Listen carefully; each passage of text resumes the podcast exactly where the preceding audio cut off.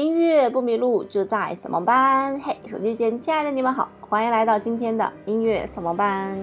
除了有音频版的音乐扫盲班，在微信公众平台搜索“音乐扫盲班”，然后订阅它，就可以收到视频版的推送啦。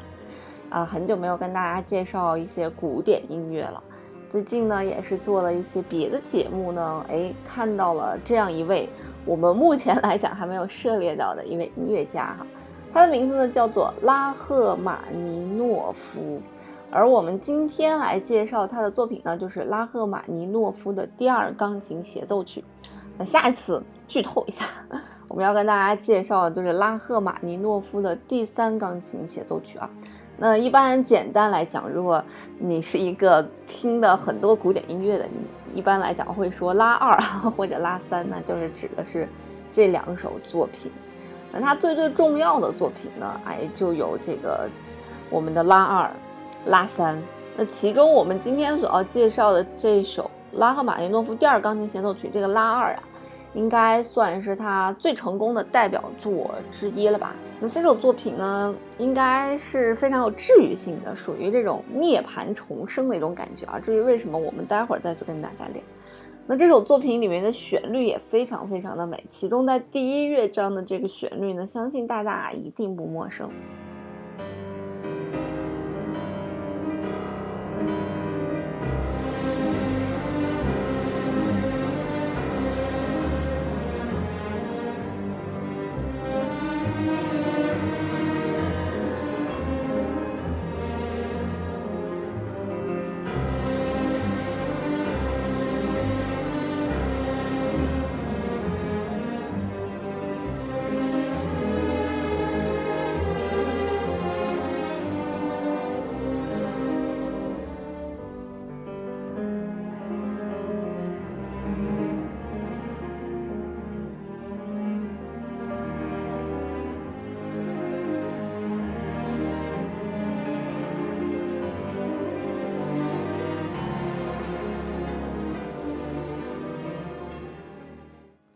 怎么样？这个旋律是不是非常非常的熟悉呢？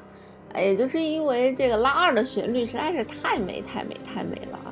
那除了这个第一乐章的旋律非常美之外，等会儿呢，我们又会给大家去听这个第二乐章的旋律。那就是因为这首作品太富有浪漫气息了，所以很多花样滑冰呢都会选择这首作品。感觉这个弦乐组一奏出来，这个旋律啊，就有一种。那种高贵典雅又不失浪漫，就是是那种不食人间烟火，仿佛又食人间烟火的感觉啊！所以大家都特别喜欢用这段旋律。